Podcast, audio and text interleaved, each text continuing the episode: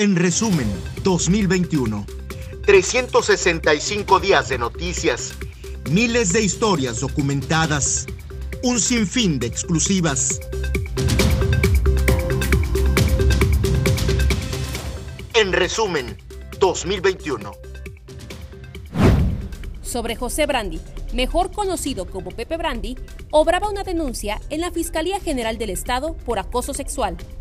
Este acto obligó al presidente municipal, Carlos Morales Vázquez, a separarlo del cargo de director del Instituto de la Juventud y del Emprendimiento.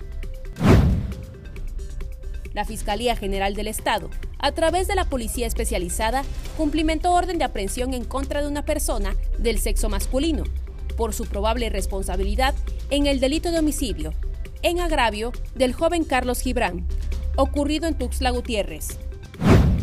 Durante abril, en Chiapas, 28 presidentas y presidentes municipales buscaban la reelección al cargo y ya estaban formalmente aceptados por el Instituto de Elecciones y Participación Ciudadana para competir. Se trataba de tres mujeres y 25 hombres. Nueve iban por Morena, ocho por El Verde, cinco por Chiapas Unido, dos por PT, dos por Mover a Chiapas, uno por el PES y uno por Movimiento Ciudadano. Según datos de autoridades municipales, de las más de 600 colonias que existen en la capital chiapaneca, alrededor de 20 fueron catalogadas como las más peligrosas. Entre las colonias de la zona norte destacan las siguientes con el mayor índice delictivo y donde se registran más riñas, asaltos a peatones, heridos por bala e incluso asesinatos.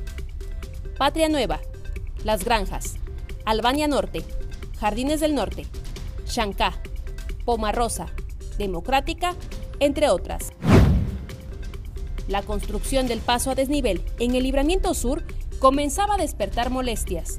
Negocios externaban su molestia en redes sociales y exigían una mejor planeación en la obra para evitar el cierre total de la vía.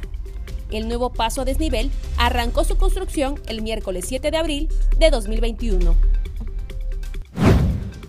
En el cuarto mes del año, la encuesta Consumo de alcohol durante la emergencia sanitaria COVID-19, elaborada por el Instituto para la Atención y Prevención de Adicciones de la Ciudad de México, dio a conocer que el 60% de las personas manifestó haber consumido alcohol recientemente y de ellos el 35% señaló que su consumo aumentó durante la contingencia sanitaria.